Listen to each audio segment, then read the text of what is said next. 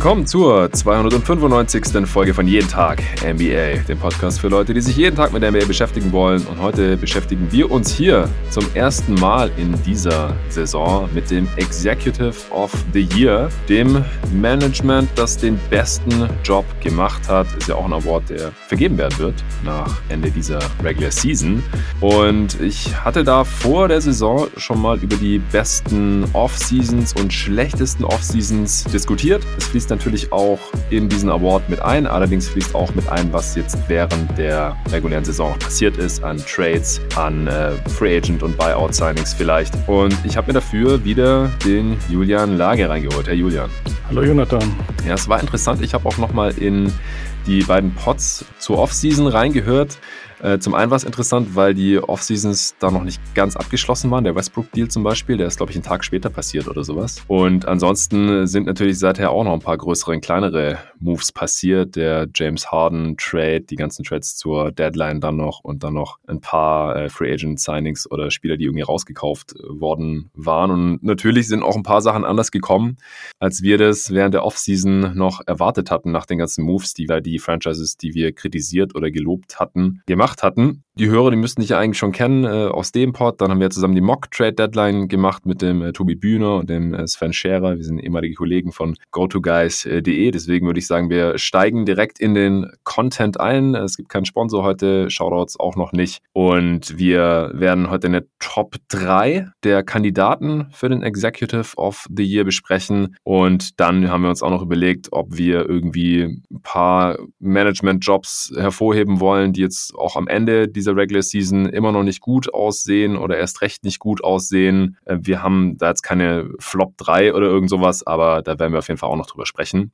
Und dann würde ich sagen, wir fangen einfach direkt an mit der Top 3 und ausnahmsweise fangen wir auch mal von oben an, denn wir haben gerade, äh, bevor wir mit der Aufnahme begonnen haben, festgestellt, dass der beste Job oder den Favoriten auf den Award, dass wir da jeder eine relativ klare Eins haben und danach wird es so ein bisschen schwammig und deswegen äh, bin ich mal gespannt, ob wir da denselben haben. Deswegen, Julian, hau doch einfach mal raus, wem würdest du Stand jetzt, 7. Mai 2021, den Executive of the Year verleihen? Also ich sag mal, es ist, glaube ich, für kaum jemanden eine Überraschung. Für dich wird es erst recht keine sein, weil es ist dein Team, es sind die Phoenix Suns mit James Johnson.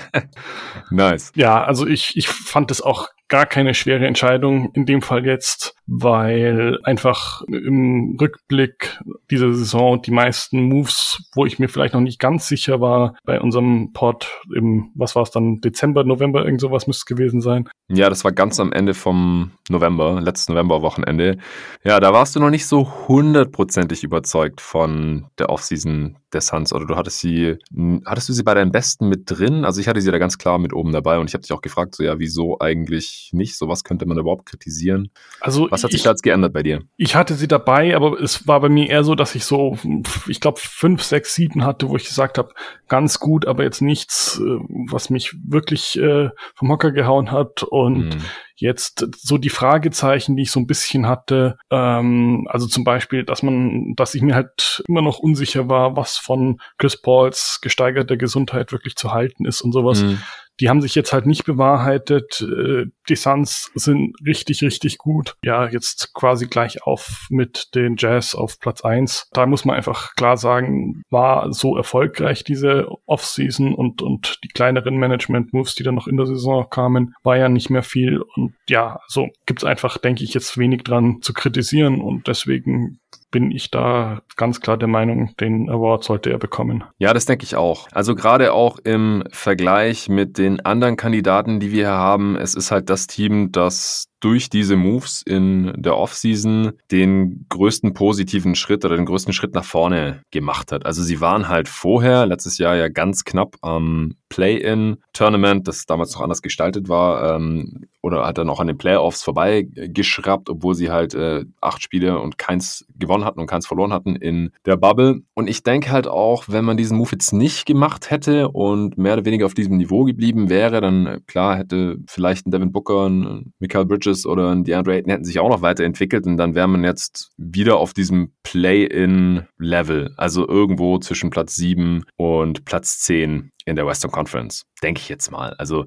durch den Move, durch den Trade für Chris Paul in allererster Linie hat man sich hier auf so ein Fringe-Contender-Niveau auf jeden Fall gebracht, würde ich sagen. Ich denke, da würde keiner widersprechen. Ich habe jetzt im vorletzten Pod die Suns als Top-3-Kandidat im Westen drin gehabt. Je nachdem, wie fit die Lakers werden, würde ich sogar noch erhöhen auf äh, Top 2, direkt hinter den Clippers. Kann man vielleicht anders sehen, aber ich denke, so komplett ausschließen, dass die Suns einen tiefen Playoff-Run machen, das wird jetzt niemand mehr. Und das ist halt aufgrund dieser Offseason jetzt so. Also nicht nur Chris Paul, auch das Signing von Jay Crowder für die Mid-Level-Exception, äh, Langston Galloway und Etwan Moore für äh, sehr geringes Gehalt, äh, Dario Saric, der mit der Second Unit sehr, sehr gut funktioniert, den hat man äh, sich wieder reingeholt. Kaminski, ja, ich bin jetzt kein großer Fan von dem Spielertypen jetzt in dieser Kaderkonstruktion, aber der hatte schon auch seine, seine Rolle und seinen Wert bisher in dieser Saison. Ich bin einfach nur nicht davon überzeugt, dass er in den Playoffs noch eine Rolle spielen kann und hätte da lieber einen anderen Spielertypen noch als Backup-Big. Das ist so das Einzige, was ich James Jones anlasten würde.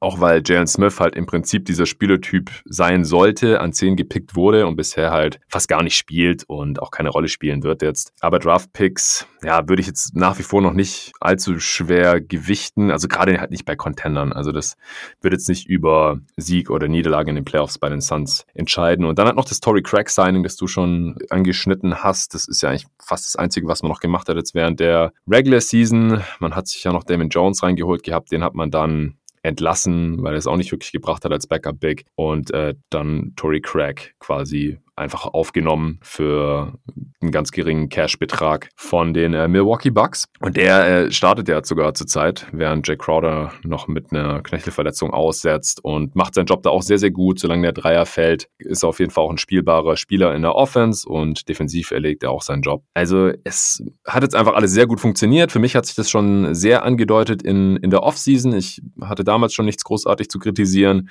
und jetzt ist natürlich auch alles ideal verlaufen. Man hatte keine größeren Verletzungen, man hatte wenig Corona-Ausfälle und so läuft es bisher einfach äh, sehr, sehr gut. Und die Verluste in der Offseason oder was man da eben abgegeben hat, auch für Chris Paul, Kelly Oubre, Ricky Rubio, äh, der 2022er First, das hält sich alles in Grenzen. Ich fand den Trade ja damals schon direkt gut, habe den befürwortet. Das hat er ja auch nicht jeder gemacht. Also ich kann mich noch erinnern, ich habe mit Tobi Bühner zum Beispiel auf Twitter damals äh, diskutiert schon. Der konnte nicht ganz nachvollziehen, wieso man jetzt als so junges Team für einen so alten Chris Paul, einen 36-jährigen Chris, Chris Paul traden möchte. Aber man konnte halt schon sehen, dass es dann ungefähr so verläuft, dass man halt diesen Schritt macht, jetzt schon zum Contender mit einem jungen Kern, aber dann halt ein paar älteren äh, Spielern mit Crowder und Paul und jetzt noch Craig, dass man da halt jetzt schon relativ erfolgreich sein kann, so um die um den ersten Platz in der Western Conference mitspielen kann. Das hätte ich selber nicht unbedingt erwartet. Ich habe glaube ich vor der Saison gesagt, ja, so Heimrecht wäre ganz schön irgendwie. Platz 4, Platz 3 oder sowas.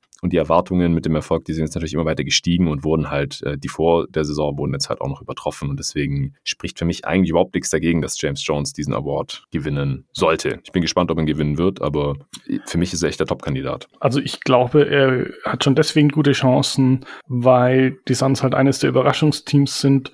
Aber ich weiß nicht, ob die anderen Awards sich unbedingt anbieten. Ah ja. Mhm. Es, es gibt ja jetzt irgendwie so eine Chris Paul vor MVP-Diskussion, die ich ziemlich albern finde. Ja. Ich weiß nicht, Coach of the Year, ja, da wirst du ja wahrscheinlich noch mit, äh, an, an anderer Stelle drüber sprechen, mhm. wollen wir jetzt nicht vorgreifen, aber es gibt ja immer diese Tendenz, wenn, wenn Leute so ihr Ballot ausfüllen, dass sie dann versuchen, so die besten Teams oder die überraschendsten Teams irgendwie zumindest zu berücksichtigen. Und ja. ich könnte mir vorstellen, dass das James Jones da auch hilft, wenn irgendjemand dann beim, also äh, Executive ist ja meist so der wenigsten beachtete Award, wenn dann irgendjemand ja. unten ankommt und sich denkt, oh, Suns haben ja noch keinen bekommen. Ja, schreiben wir ihn mal rein so nach dem Prinzip. Ja. Was ich noch zum Chris Paul Trade sagen wollte, ich finde es ähm, schon, schon richtig, ähm, oder ich fand es auch damals eben richtig, dass man sagt, es ist nicht ganz sicher, dass es klappt es ist bei jedem Move so, aber bei Chris Paul ist es halt doch dann schon nochmal irgendwie riskanter gewesen, als wenn man jetzt, was weiß ich, also wird jetzt aktuell jemand für Jokic traden oder sowas, also ist, ist unrealistisch, aber da könntest du halt davon ausgehen, der, der war die letzten Jahre quasi nie verletzt, äh, also da bräuchst du schon irgendwie einen ganz außergewöhnlichen Fall, während bei Chris Paul, er ist halt schon älter, er hatte Verletzungen in seiner Karriere, da hast du halt immer seine, deine Fragezeichen, aber man muss halt ganz klar sagen, der Gegenwert war nicht so hoch. Mhm. Und das, finde ich, hat diese Saison auch nochmal bestätigt, weil beide Rubio und Uber haben einfach nicht wahnsinnig gut gespielt. Das heißt, dadurch wird der Gegenwert dann quasi nochmal niedriger, wobei es das Team selbst, was, was Chris Paul getradet hat, in beiden Fällen ja nicht mehr betroffen hat mit ja. äh, dem Thunder, weil die, die beiden ja gleich weitergereicht haben, dafür noch einen ziemlich guten Gegenwert bekommen haben jeweils. Aber ähm, für die Suns braucht man deswegen jetzt auch nicht sagen, hm, vielleicht wäre es besser gewesen, die jüngeren Spieler zu behalten. Ähm, dann hätte man irgendwie längerfristiger Erfolg haben können oder sowas, weil da denke ich doch ganz klar ersichtlich ist, was für ein spielerisches Upgrade das jetzt darstellt. Und ja, Ubre hat man ja auch, auch wirklich sofort eigentlich ersetzt ja, genau. bekommen genau. durch Crowder. Also ja, da denke ich, braucht man jetzt wirklich äh, nicht irgendwie hinterher zu trauern.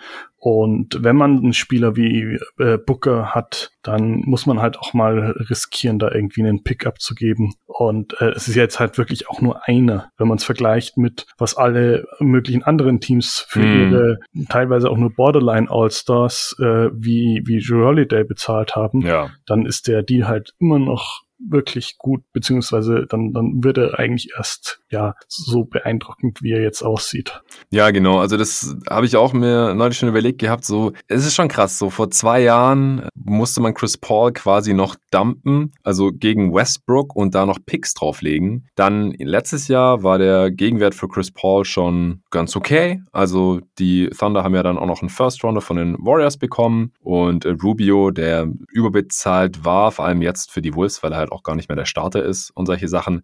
Da verdient er eigentlich zu viel und äh, konnten ihn dann trotzdem halt da noch weiter traden und haben da ein bisschen was im Gegenzug bekommen. Und dann halt noch der 2022er First Round Pick, der ja auch geschützt ist von den Suns. Das, das war ein Paket, da habe ich jetzt nicht gezögert. Also wenn es jetzt der 2020er First gewesen wäre, also der zehnte Pick, dann hätte mir das ein bisschen mehr wehgetan. Aber ich denke halt, dass dieser Pick nach der nächsten Regular Season, der wird einfach nicht besonders hoch sein. Und jetzt, wenn Chris Paul jetzt im Sommer nicht aussteigen würde und man würde jetzt einfach nur, man würde sich zu überlegen, was würde man denn jetzt in einem Trade von Chris Paul bekommen, dann wäre der Wert wahrscheinlich noch höher, obwohl er jetzt noch mal ein Jahr älter ist. Das ist schon äh, ziemlich abgefahren. Und äh, was du gerade angesprochen hast mit Booker, das war sehr wichtig, dass man jetzt mal diesen Schritt geht. Also jetzt vielleicht nicht gerade auf Platz 1 in der Western Conference, das wäre vielleicht gar nicht mehr nötig gewesen, aber dass man, auf mal, dass man mal äh, ziemlich sicher in die Playoffs kommt oder halt irgendwie um Heimrecht mitspielt oder sowas. Weil Devin Booker war, wenn mich gar nicht alles täuscht, auch der Spieler, der die meisten Minuten in der NBA gespielt hatte, ohne in den Playoffs gewesen zu sein bisher. Also alle Spieler, die schon so lange in der Liga waren wie Booker und so viele Minuten gespielt hatten, also eine entsprechend große Rolle hatten, die waren auch schon mal alle in den Playoffs mindestens einmal und Booker halt nicht. Und da wird es dann halt irgendwann auch Zeit. Jetzt nicht, dass man denkt, okay, sonst hätte der im Sommer einen Trade gefordert, aber vielleicht dann in, in der folgenden Saison oder so, wenn er dann halt nur noch ja, zwei Jahre Vertrag hat oder so, dann wird es halt alles irgendwann mal realistischer und dann auch irgendwann nachvollziehbar, wenn dass er dann halt irgendwie langsam mal endlich irgendwie gewinnen möchte oder nicht irgendwie um die Playoffs gerade so bangen will und sowas. Und jetzt ist eigentlich egal, was nächste Saison passiert oder sowas. Ich glaube jetzt nicht, dass Chris Paul im Sommer aus seinem Vertrag aussteigt und dann weggeht. Ich glaube, der ist ganz zufrieden in Phoenix und ich glaube auch, dass sie ihn nochmal bezahlen würden oder vielleicht nimmt er auch einfach nur den Haufen Kohle, der, den er nächste sowieso noch bekommt mit seiner Player Option. Er ist nicht allzu weit weg von seiner Familie in LA. Das hat er selber auch gesagt, dass er deswegen gerne nach Phoenix getradet werden wollte, damit er halt relativ nah an seiner Familie dran ist, dass er einfach mal hinfliegen kann, wenn er einen Off-Day hat oder so. Und deswegen würde ich einfach davon ausgehen, dass äh, Chris Paul den Suns jetzt auch erstmal noch erhalten bleibt. Aber selbst falls nicht und man nächste Saison dann vielleicht wieder ein bisschen schlechter ist oder sowas, so eine sehr gute Saison, egal was jetzt in den Playoffs passiert, eine sehr gute Regular Season, das, das halt ja erstmal noch nach und das hat erstmal noch einen Effekt. Äh, die Suns sind jetzt auch attraktiver geworden äh, für Free Agents, wenn man wieder Cap Space hat oder solche Sachen. Das war jetzt einfach wieder wichtig, nach elf Jahren ohne Postseason endlich mal wieder ein Winning Basketball in Phoenix zu spielen und James Jones hat einen riesigen Anteil dran und deswegen, ja, ich glaube, wir haben jetzt genug darüber gesprochen, warum er der Executive of the Year sein sollte. Auch ein bisschen in Ermangelung anderer Kandidaten. Ich würde es mal interessieren, wen du jetzt auf Platz zwei sehen würdest. Ja, also wie du schon sagtest, auf Platz zwei, da ging es bei mir schon an, schwieriger zu werden. Ich habe mich jetzt für Daryl Morey bei den Sixers entschieden. Mm, mhm. ähm, einfach weil ja da im Rückblick für mich auch alles relativ rund aussah. Ähm, also der, der Curry-Trade, der hat mir ja nicht so wahnsinnig gut gefallen für die Sixers in der Offseason. Ähm, aber der passt jetzt einfach, denke ich, vom Fit gut rein und äh, Josh Richardson hat bei den Mavs auch nicht richtig toll ausgesehen. Also mhm. ähm, kann man da nicht sagen, dass das ein riesiger Fehler war. Und ja. auch, auch die sonstigen Moves, die wirken einfach in sich stimmig und der, der wichtigste ist, denke ich, immer noch, dass ähm, die Sixers relativ günstig Al Horford abgeben konnten, der halt einfach in Sachen Spacing, Kaderzusammenstellung nicht reingepasst hat und äh, dann mit Danny Green, der zwar wahrscheinlich immer noch nicht äh, besser ist als, als Horford, obwohl der mittlerweile ziemlich abgebaut hat. Also Horford ähm, ist halt einfach für das Team passender. Und ja. dann würde ich sagen, ja, wenn es keine ganz klaren weiteren Kandidaten gibt, dann ist dieses stimmige, brauchbare äh, Vorgehen von Murray da mir den zweiten Platz wert. Ja, ich hatte ihn ja in der Offseason auch bei den besseren Offseasons mit drin, auf jeden Fall. Äh, ansonsten fand ich auch noch gut, das ist halt immer so die Frage, lässt man sowas mit reinzählen, dass sie überhaupt Daryl Morey verpflichten konnten, die Sixers in äh, der Offseason, dass sie Doc Rivers als Coach reingeholt haben. Das sieht bisher in der Regular Season eben auch sehr gut aus. Auch der Trade für George Hill zur Deadline, den äh, finde ich noch gut, zumindest bisher. Man hat George Hill noch nicht viel spielen sehen und es wird ja auch erst dann in den Playoffs so wirklich wichtig. Ich denke, die Sixers haben jetzt auch einen wichtigen Schritt gemacht zu einem klaren Contender. Das haben wir damals auch schon gesagt oder hatte ich schon so gesehen. Das hat sich jetzt in der Regular Season bisher auch bestätigt. Ich finde, sie sind nicht der Top-Favorit im Osten. Habe ich ja auch in einer der Folgen diese Woche hier schon ausführlich mit Nico besprochen. Aber sie haben auf jeden Fall eine Chance, in die Finals zu kommen oder um den Titel irgendwie mitzuspielen, dann halt auch in Abhängigkeit von Playoff-Matchups und wie es bei den anderen Teams läuft und sowas. Der Hoffer-Deal war gut, das hast du gerade alles schon dargelegt. Also es ist auf jeden Fall ein Kandidat hier, aber ich wüsste jetzt nicht, wieso ähm, er den Award bekommen sollte. Also dafür ist es alles nicht, ja, dafür war, war das jetzt irgendwie nicht überragend genug. Ich habe noch an ein anderes Team gedacht und da würde ich mal deine Meinung interessieren oder einen anderen äh, Manager, einen anderen Executive. Und zwar sind das die Brooklyn Nets und Sean Marks.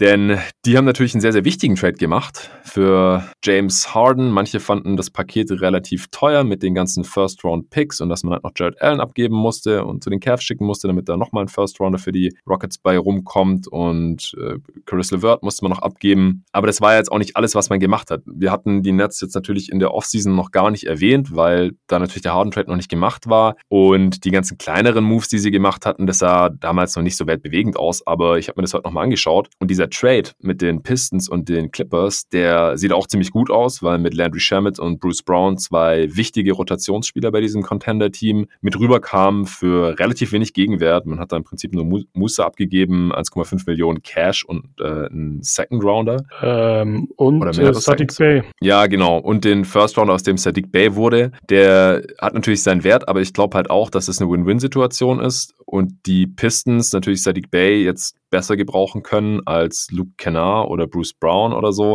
Aber äh, Bruce Brown oder Shamit helfen halt den Nets jetzt viel weiter als ein Rookie, mal grundsätzlich. Ja, auch wenn Bay natürlich bisher wie ein guter Shooter aussieht. Dann haben sie äh, Jeff Green und Tyler Johnson für Wettminimums halten können. Und dann halt in der Regular Season noch Blake Griffin und Aldridge gesigned. Ich fand die Kombination dieser beiden Bigs nicht so sinnvoll, weil es im Prinzip One-Way-Spieler sind und äh, die Nets halt eigentlich nicht noch weitere offensiv Spieler brauchen oder irgendwelche Ceiling Razor an dem Ende, beziehungsweise sind halt keine Ceiling Razor und Floor Razor, brauchen sie da einfach nicht, sondern sie hätten halt mal noch jemanden gebraucht, der defensiv den Laden irgendwie ein bisschen zusammenhalten kann, weil da hängt jetzt einfach aktuell sehr viel an Nick Claxton. Ich hatte nach dem James Harden Trade hier im Pod ja auch gesagt, ich glaube nicht, dass sie jetzt dieses Jahr direkt den Titel gewinnen können, weil ich halt nicht glaube, dass sie sich defensiv genug verstärken können. Also da haben sie einfach noch ein Loch drin. Und das wäre jetzt halt so ein bisschen meine Kritik, dass sie PJ Tucker in dem Harden Trade nicht bekommen konnten, der jetzt im Endeffekt die Bucks auch nicht viel gekostet hat. Jetzt ist er bei der Konkurrenz äh, und dass sie halt, oder dass sie Jared Allen da abgeben mussten, also dass sie sich da so ein bisschen über den Tisch ziehen lassen haben. Ich meine, wenn im Endeffekt die Entscheidung war, take it or leave it, ihr nehmt jetzt James Harden für diesen Deal oder nicht, wenn ihr jetzt noch Tucker haben wollt oder Allen nicht abgeben wollt, ja gut, dann traden wir Harden halt zu den Sixers oder behalten ihn erstmal oder was weiß ich. Ja gut, das wissen wir jetzt halt nicht. Aber dass, dass sie bei dem Harden-Trade das halt nicht optimieren konnten oder dass da halt diese Löcher gerissen wurden, die sie danach halt nicht gestopft haben, sondern lieber Griffin und Aldridge gesigned haben. Also dass Aldridge jetzt mittlerweile schon zurückgetreten ist wegen seiner Herzprobleme, das will ich ihn überhaupt nicht negativ anlassen, das ist klar. Ähm, das ist halt, sind halt so die Wermutstropfen da, aber auch Steve Nash und Mike D'Antoni als Coaches zu holen und Ime Yudoka und so, das sieht alles äh, ziemlich gut aus. Sie haben nochmal einen großen Schritt nach vorne gemacht. Für viele sind sie ja der absolute Titelfavorit. Ich weiß nicht, wie du das jetzt siehst. Äh, ich sehe es nicht so. Habe ich ja die Woche im Pod ja auch nochmal dargelegt, ausführlich mit Nico beim Eastern Conference Playoff Power Ranking. Aber sind auf jeden Fall näher an der Championship dran für diese Saison. Und ich denke halt, dass sie nächste Saison vor allem der Top-Favorit sein können, wenn sie halt in der Offseason nochmal ein, zwei äh, gute Defender reinholen können oder ihren Kader nochmal ein bisschen umstrukturieren können. Also das, das war schon unterm Strich für mich ein guter Job, kein perfekter Job. Auf jeden Fall hat es einen riesigen Impact auf die Nets als Franchise und auch auf diese ganze Liga eigentlich gehabt. Und deswegen hätte ich jetzt Sean Marks hier an zwei Stand jetzt.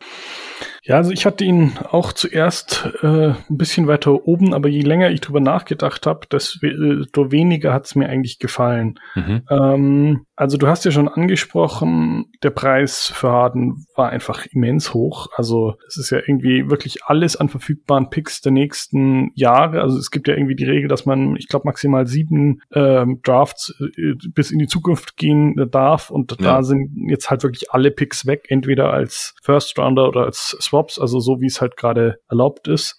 Und das ist einfach ein ganz, ganz heftiger Preis, finde ich, für einen Spieler, der natürlich wahnsinnig gut ist, aber der eigentlich nicht das mitbringt, was die Nets noch brauchten. Ähm, also ich meine, wenn du schon Kyrie Irving und Kevin Durant hast, dann sollte die Offense ja eh schon wirklich extrem gut sein. Und ähm, ja, ich meine, klar, es, es kostet, also es bringt Platz und so weiter, aber letztendlich sehr viel besser als ein Kevin Durant äh, Wurf zum Ende des Spiels oder sowas wird's halt auch nicht mehr, auch wenn dann noch im Eck äh, Harden und Irving rumstehen. Ja. Ähm, also deswegen, ja, es, es kann sein, dass er quasi den Award sozusagen ein bisschen rückblickend bekommt, auch dafür, weil man ihm den, ihm den halt nicht geben konnte vor einem Jahr, als Durant und Irving quasi das ganze Jahr verpasst hatten. Ah ja, stimmt, das ist ein guter Punkt. Ja, Deswegen kann es sein, dass äh, sich dann irgendjemand denkt, ja, jetzt, jetzt muss er ihn doch quasi bekommen oder sowas.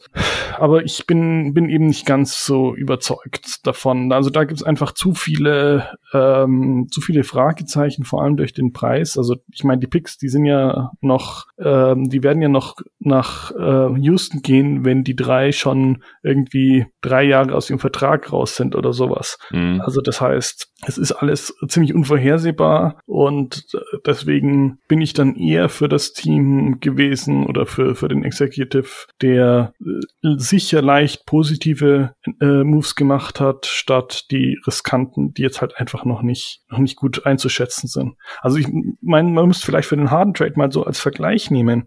Was hätten sie an äh, guten Rollenspielern oder sowas bekommen können, wenn sie diese ganzen Picks vertradet hätten, um das optimale Team rund um ähm, Durant und Irving zu bauen. Also da hätten sie sich ja auch wahnsinnig verstärken können. Und ja. deswegen bin ich da bin ich da einfach nicht ganz überzeugt. Also ich glaube, ich bleibe weiterhin bei meiner Bewertung des Trades, dass wenn man für einen James Harden MVP-Level-Spieler traden kann, dann macht man das auch in der Situation. Äh, wo ich halt nicht mitgehe, ist, dass die Nets dadurch automatisch zum Favoriten geworden sind oder durch die Signings von irgendwelchen Ex-All-Stars oder weil sie jetzt schon teilweise auf Platz 1 waren in der Eastern Conference, obwohl halt sehr selten nur diese drei Dudes zusammengespielt haben. Da gehe ich halt nicht mit. Ich, ich glaube halt, wie gesagt, erst, dass sich das nächste Saison auszahlen wird, wenn der Kader ein bisschen ausbalancierter wird. Und dann sind sie aber halt höchstwahrscheinlich auch der Top-Favorit. Und dann, wenn sie diese Championship dann holen sollten, und wie gesagt, viele sehen sie ja sogar diese Saison, die schon gewinnen oder zumindest drum mitspielen, dann kann es halt schon wert gewesen sein. Also eine Championship, dann war es es schon wert, denke ich, auch noch auf Jahre hinaus, denn davon wird eine Franchise wie die Brooklyn Nets, die auch immer mit diesem, diesem lokalen, diese Lokalrivalität mit den Knicks noch stecken und so, das wird so viel viel wert für die sein, wenn die auch nur eine Championship äh, holen können und wenn sie um zwei mitspielen. Und es ist auch noch nicht gesagt, dass die danach auf jeden Fall weg sind. Also die können ja auch einfach verlängern, je nachdem, wie es läuft. Und das würde ich sogar für wahrscheinlicher halten, dass die bleiben oder zumindest zwei von den dreien bleiben. Vielleicht geht Irving ja echt schon in Rente, wie es ja so die Gerüchte gibt, dass er irgendwie keinen Bock mehr hat, über seinen Vertrag hinaus noch weiter Basketball zu spielen, weil es für ihn wichtigere Dinge gibt im Leben. Ist ja doch nur noch okay und dann soll er es halt machen. Aber ich denke, die anderen zwei Minimum werden wahrscheinlich noch da bleiben und dann kann man ja immer noch weiter äh, um die das Team irgendwie optimieren. Das halte ich gar nicht so für das Problem,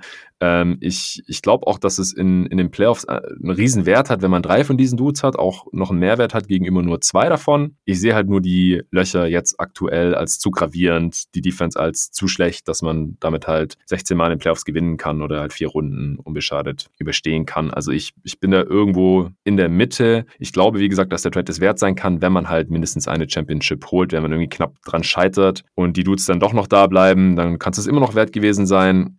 Blöd wäre es nur, wenn sie keine Championship holen, vielleicht weil sie nie alle gleichzeitig fit sind. Harden ist ja jetzt auch gerade noch draußen mit seinen Oberschenkelproblemen, was man sonst so eigentlich nicht bei ihm kennt. Wenn das jetzt irgendwie ein Muster wird, dass die drei sehr selten zusammen spielen und in den Playoffs dann irgendwie auch nie und dann bei der ersten Gelegenheit sind sie wieder alle weg oder irgendwie nur noch einer da oder sowas und dann werden sie nie eine Championship gewinnen, dann war das halt irgendwie doof, aber aus meiner Sicht halt trotzdem noch den Versuch wert. Also ich finde den Job unterm Strich halt irgendwie und gerade noch, das finde ich einen sehr interessanten Aspekt, den du gerade noch erwähnt hast, noch wenn man noch das Jahr davor irgendwie irgendwie so inoffiziell mit reinnimmt, dann ist es ja eigentlich noch krasser, was Sean Marks da mit den anderen Leuten in Brooklyn natürlich noch, man nimmt dann halt immer irgendwie einen Dude exemplarisch raus, der halt irgendwie als äh, Top-Entscheider ausgemacht wird, äh, was, der, was die hinbekommen haben. Also von was für einem Team in Brooklyn, ohne Picks, alle Picks, aus denen Brown und Tatum und so geboren sind, immer alles direkt nach Boston, äh, ja doch nach Boston. Ähm, und dann auf einmal haben die halt hier drei All-NBA-Spieler am Start und irgendwie einen Contender gebaut. Das ist schon aller Ehren wert und deswegen könnte ich es auch schon verstehen, wenn er es noch bekommt, auch wenn ich den Overall-Job unterm Strich von James Jones jetzt allein auf, auf diese Saison noch mal besser sehe und, und auch weniger strittig einfach, offensichtlich, weil du bist ja auch anderer Meinung. Ja, ja, also ich bin, bin einfach der Meinung, man kann die letzte Saison dann nicht noch mit reinziehen, weil das ist einfach ein Award für dieses Jahr. Und es ist halt schon auch so, dass der Beitrag von Mar Marx jetzt, ja, also schwer einzuschätzen ist, mhm. wenn man sagen muss, Durant und Irving haben sich quasi zu zweit entschieden, wir gehen zu den Nets. Wäre jetzt mal so mein Eindruck. Und ja, aber die Voraussetzungen geschaffen, ne? dass die überhaupt das in Betracht ziehen, realistisch. Ja, aber wie viel davon ist die Stadt und wie viel davon sind die Nets? Also, ja, gut, sie haben nicht die Knicks gewählt, das äh, sagt schon viel ich aus. Ich wollte gerade sagen, es gibt ein anderes Team in dieser Stadt, die bekommen das seit Ewigkeiten nicht hin, sowas. Ähm, aber also ja, ja, es, es, es stimmt schon. Also ich fand die Leistung von Presti in den Rebuild-Jahren immer wieder richtig gut. Von Marx meinst du jetzt? Presti ist auch gut, aber zu dem kommen ja, wir vielleicht ja. gleich noch. Sorry, Marx natürlich. Ja. Ähm, genau, und da hätte ich hätte ich gesagt, da, da war der, der Award, hat er ihn da mal bekommen eigentlich? Ich habe es jetzt gar nicht mehr im Kopf. Ähm, da wäre wirklich angebracht gewesen. Ich glaube, das hatten wir auch in, in ein paar Pots da mal mhm. äh, diskutiert. Ähm, und jetzt ist, ist, ist halt nicht so ganz überzeugend. Letztes Jahr konnte er ihn quasi nicht bekommen durch die Verletzungen. Dieses Jahr bin ich, bin ich nicht mehr davon überzeugt. Ähm, ja, aber er ist, er ist natürlich schon einer der äh, Kandidaten, die man da wirklich in, in Erwägung ziehen sollte. Nee, Sean Marks hat den Award nie bekommen. Also vielleicht auch für die Hörer nochmal. Das ist, wie du vorhin auch schon gesagt hast, so ein Award, der fällt immer so ein bisschen unter den Tisch. Bekommen viele nicht so mit. Also letztes Jahr war es Lawrence Frank von den LA Clippers. Äh, in erster Linie natürlich wegen der Deals für Leonard und George. Und dann im ähm, Jahr davor John Horst von Milwaukee Bucks. Oh ja. äh, ja, über die müssen wir auch noch kurz sprechen. Ähm, Daryl Morey von Houston Rockets im Jahr davor, 2017-18. Davor Bob Myers von Golden State Warriors, das war nach dem KD-Signing. Im Jahr davor R.C. Buford von den Spurs. Im Jahr davor auch Bob Myers, das war halt nach dieser ersten krassen Saison von den Golden State Warriors. Davor wieder Buford von den Spurs. äh, das war die Beautiful Game Spurs, die auch Champ geworden sind dann 2014. Davor äh, Masai Ujiri von den Denver Nuggets damals noch. Das war kurz bevor zu den den Raptors dann gegangen ist. Und davor Larry Bird von den Pacers. Ja, der hat ja aus einem, also hat ein Team mit, ohne, ohne großartig Lottery-Picks zu haben, hat er ja so ein ja, Championship-Team, das sich da immer mit ein bisschen, bisschen mit dem Miami Heat geprügelt hat in den Eastern Conference Playoffs und Paul George, Roy Hibbert, David West, äh, George Hill, Lance Stevenson und so gebaut gehabt. Das war schon auch beeindruckend. Ja, davor halt den Gar Foreman, Bulls, Pat Riley, Heat, John Hammond, Bucks. Ja, ich, ich glaube, das reicht jetzt erstmal so. Wie gesagt, John Marks war, wie, war noch nicht dabei und der, der macht seit Jahren ja einen sehr guten Job. Also davor halt eher so on the margins die ganze Zeit, ohne eigene First-Round-Picks, irgendwie interessante Teams äh, und ein paar Assets so zusammengebaut, dann irgendwie schon frühzeitig in die Playoffs Playoffs gekommen, Dilo von den Lakers abgestaubt und solche Sachen und hat immer irgendwie einen Mehrwert generiert mit seinen Deals und jetzt agiert er halt auf einmal ganz oben am Ende des Spektrums. Ja, ich, ich kann schon verstehen, dein, dein Ansatz, aber äh, ich glaube, da haben wir halt mal wieder ein Agree to Disagree. Das finde ich auch immer ganz cool mit dir, dass, dass ich mit dir selten, also vielleicht so selten wie mit keinem anderen Gast einig werde, aber dass wir immer trotzdem interessante Diskussionen haben. Äh, Gerade auch mit den Bugs äh, sind wir uns nicht so richtig einig geworden, als wir über die schlechtesten Off-Seasons gesprochen haben und da hat sich ja seither auch noch einiges entwickelt. Sprechen wir vielleicht noch über ein paar äh, positive Kandidaten. Du hast gerade schon Sam Presti angesprochen. Den haben wir auch schon in der Offseason hier erwähnt gehabt, positiv erwähnt, lobend erwähnt. Und die Saison war da jetzt sehr, sehr interessant. Also auch das Coach-Signing, da konnten wir noch gar nichts dazu sagen. Mark Dagnall, der hat da jetzt einen sehr guten Job gemacht, einen zu guten Job eigentlich. Also die Thunder verlieren jetzt fast nur noch, damit sie halt irgendwie noch einen, einen guten Pick abstauben können. Äh, Horford spielt nicht mehr und so, weil das Team einfach zu gut war, obwohl die ja was Asset Asset Management angehen, angeht, in der Offseason auch schon alles maximiert hatte eigentlich. Also du hattest so ein paar Kritikpunkte. Äh, Trade für den Pick für Poku war dir zu teuer. Ich fand Poku schon vor seiner Rookie-Saison ganz toll danach der Draft und bisher bestätigt er eher so die, die Upside oder ich finde den Trade auch im Nachhinein immer noch gut. Äh, man hat noch George Hill äh, in den Trade weggeschickt. Man hat noch was für Ariza bekommen. Äh, hast du Presti hier jetzt auch noch bedacht? Ich habe Presti auch noch so in meiner, äh, wie soll man sagen, Honorable Mentions Liste mit drin. Mhm. Ähm, aber also ich muss sagen, ich finde diese Saison, wie du schon angesprochen hast, äh, einfach so undurchschaubar und also auch dadurch, dass immer irgendwelche Leute verletzt in Anführungszeichen sind, wo man halt nicht genau weiß, was, was ist da jetzt eigentlich los, was wollen oder ja, was, was die Thunder wollen, ist eigentlich ersichtlich. Sie wollen einen hohen Pick, aber ähm, ja, also dadurch finde ich sehr schwer, die Saison halt wirklich einzuschätzen. Weil immer irgendjemand anders spielt. Äh, also hat jetzt zum Beispiel Julius äh, Alexander, SGA, hat, hat der äh, einen Sprung gemacht, hat er keinen Sprung gemacht, kann ich schwer sagen, weil man hat ihn irgendwie kaum kaum gesehen, also zumindest nicht so viel, wie ich es äh, für gut gehalten hätte. Ähm, ich glaube schon, dass man relativ sicher sagen kann, dass er einen Sprung gemacht hat. Ja, er hat, er hat jetzt halt 35 Spiele gemacht. Das ist sehr das, wenig, ja. Das ist Weniger ungefähr die Hälfte der Saison. Ja. Ähm, und teilweise waren, waren da halt irgendwie G-League-Teams quasi auf dem Feld. Ja, ich, ich finde es irgendwie einfach dadurch zu schwer einzuschätzen. Ähm, ja, irgendwie in, in die weitere Liste gehört, da finde ich auf jeden Fall rein. Aber ähm, die ganze Saison ist einfach zu seltsam, als dass es wirklich den Award wert wäre, finde ich. Ja, ich glaube auch nicht, dass er ihn gewinnen kann. Es wird halt auch immer der Sprung nach vorne ja, hier ja. im Endeffekt mit diesem Award belohnt und nicht, wie reißt man am besten das Team ein und maximiert halt irgendwie dann noch die, die Assets. Und das ist halt das, was CSM Presti getan hat und auch Raphael Stone, den ich noch bei meinen Honorable Mentions mit drin habe. Ich finde halt, dass der an manchen Stellen jetzt nicht unbedingt das Maximum rausgeholt hat. Äh, da können wir vielleicht gleich noch drüber sprechen. Ich, mich würde jetzt erstmal noch dein dritter Kandidat interessieren. Aha, äh, den könntest du wahrscheinlich fast erraten. Ähm, der, der ist eigentlich nur ein Verlegenheitspick, weil mich sonst nichts gar nicht, nicht so ganz überzeugt hat. Ähm, auch so ein bisschen in die Richtung Murray nichts falsch gemacht. Das sind die Grizzlies mit Wexler und Kleiman. Okay. Da ich, äh, kann man nicht mal ja. genau sagen, wer jetzt wirklich die, die Person ist, die ihn da bekommen sollte. Ich glaube, Wexler ist es offiziell, der da so der, der entscheidende ähm, Executive ist. Aber ja, also ich glaube, da braucht man nicht so wahnsinnig viel drüber reden, weil ähm, sie haben halt ein paar kleinere gute Sachen hinbekommen. Die Trades für Tillman und Bain zum Draft waren, glaube ich, kann man jetzt nach einem Jahr sagen, äh, schon ziemlich gelungen. Hm. Der Vertrag für DeAndre Melton schaut auch nicht schlecht aus. Und jetzt sieht so aus, als würden sie es ins Play-In-Tournament schaffen, obwohl äh, Jaron Jackson Jr. die ganze Saison quasi verletzt war und beziehungsweise jetzt noch nicht mal irgendwie, äh, wo er wieder da ist, wirklich einen positiven Impact hat. Also das ist für mich irgendwie so das Prinzip gewesen. Lauter, lauter Moves, die mir gefallen. Ähm, nichts, wo ich sagen würde, schwierig einzuschätzen, äh, könnte auch schief laufen und deswegen haben die meinen, äh, meinen dritten Platz bekommen.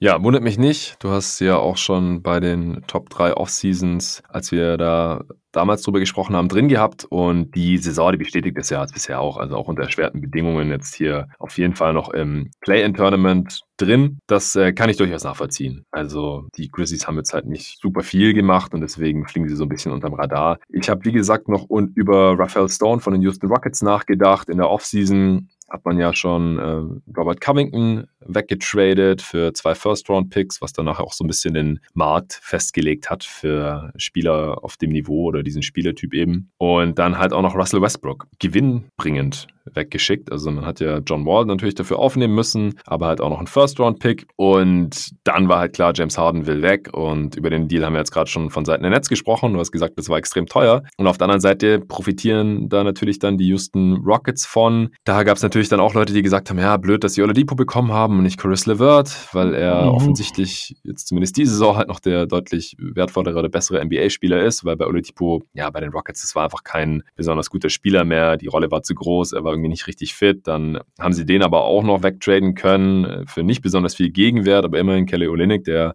zockt jetzt auch ganz ordentlich auf bei den Rockets. Wie viel das jetzt für sie wert ist, ist einmal dahingestellt und Oladipo auf der anderen Seite, der, da weiß man gerade gar nicht, inwiefern er überhaupt jetzt noch eingreifen kann in die restliche Saison, die Playoffs der Miami Heat, weil er es wieder am Knie hat. Also nicht so ideal gelaufen, aber die Frage ist halt, was hätten sie da jetzt wirklich anders machen sollen, weil Chris LeVert passt bei ihnen jetzt halt gerade auch nicht so wirklich rein, wenn sie jetzt halt wirklich in den Rebuild reingehen. Und dann hast du halt noch das Free Agent Signing von Christian Wood, äh, Jajon Tate, der einer der besseren Rookies ist, natürlich auch einer der älteren Rookies, aber das sieht auch gut aus. Das konnten wir in der Offseason so noch nicht antizipieren. Und dann halt der sehr günstige Trade für Kevin Porter Jr., der sieht halt auch richtig gut aus. Äh, klar, es gab da diese Headcase-Geschichten, warum die Cavs dann auch nichts mehr von, mit ihm zu tun haben wollten und warum er wahrscheinlich überhaupt erst ursprünglich in der Draft 2019 auf 30 gefallen war. Aber die Rockets haben gesagt, komm, wir sind jetzt genau in der Situation, wo man solche Spiele ausprobiert, haben es gemacht und das sieht jetzt halt gerade sehr, sehr vielversprechend aus. Also wenn er halt so ein großer Playmaker vom Wing sein kann, das sind halt genau die Spielertypen, die ähm, ja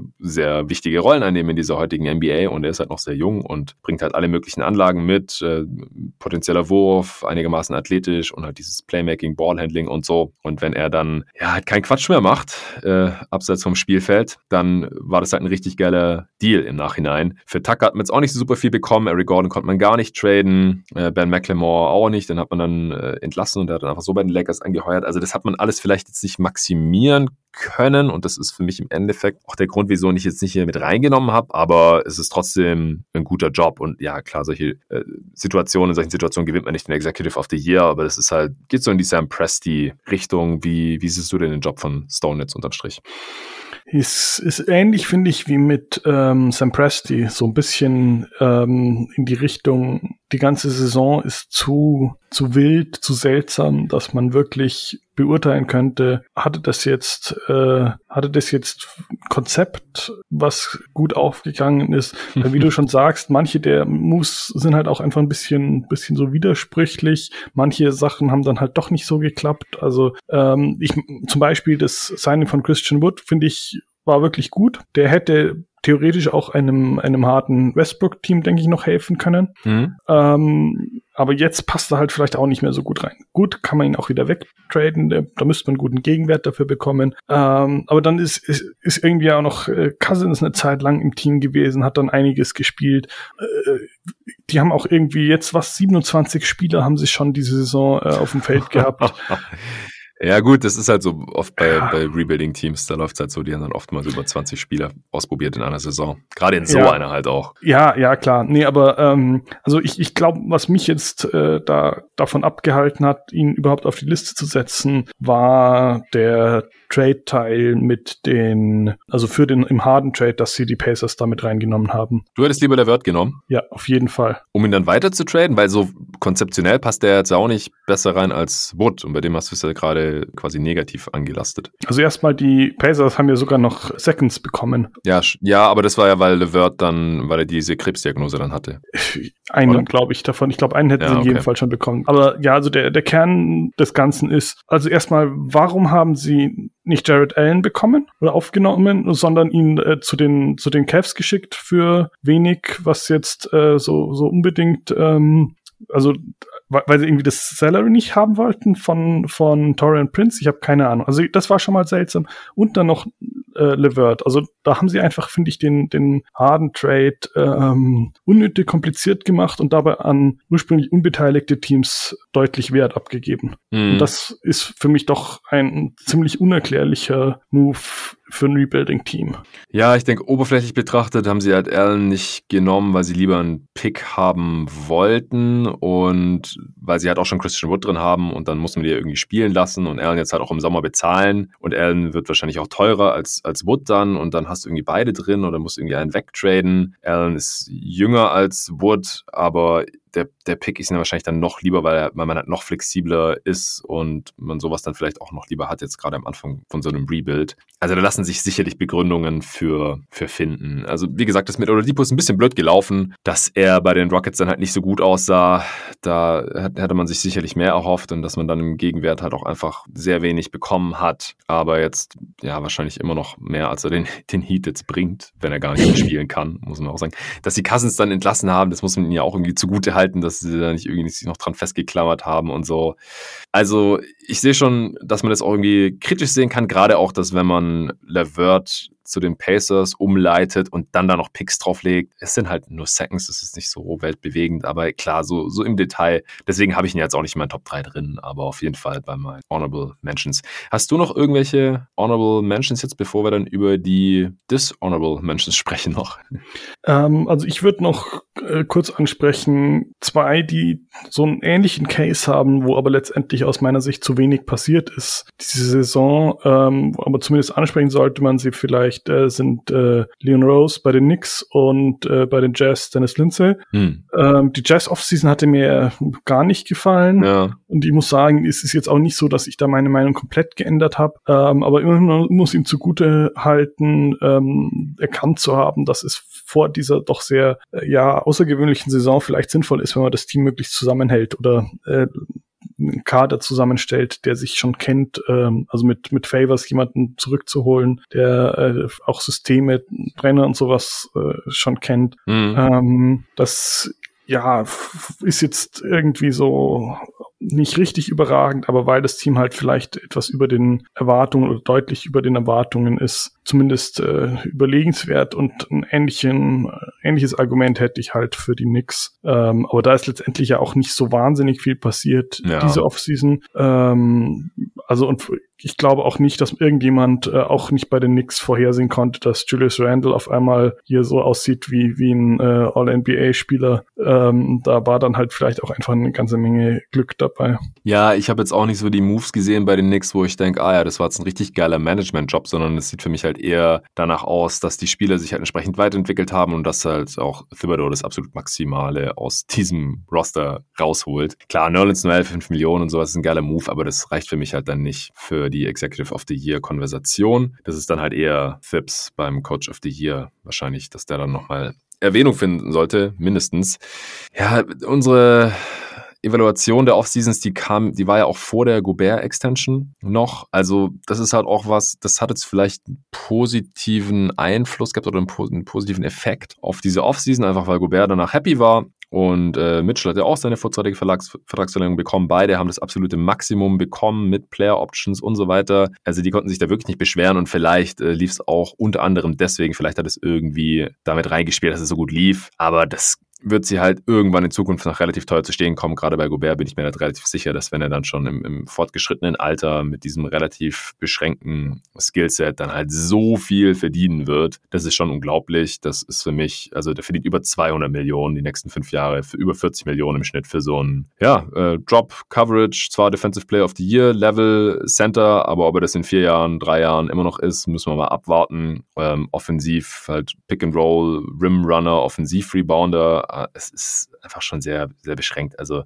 das würde ich da schon irgendwie mit ankreiden. Klar, im Endeffekt ist irgendwie zum einen nur die Kohle vom Besitzer und der ist da irgendwie Fan und sagt ja, hier komm, äh, gib dem Jungen die Kohle, ich mag den und wir wollen das Team zusammenbehalten. Auf der anderen Seite wird es das Team halt dann doch auch schon noch nachhaltig irgendwie einschränken.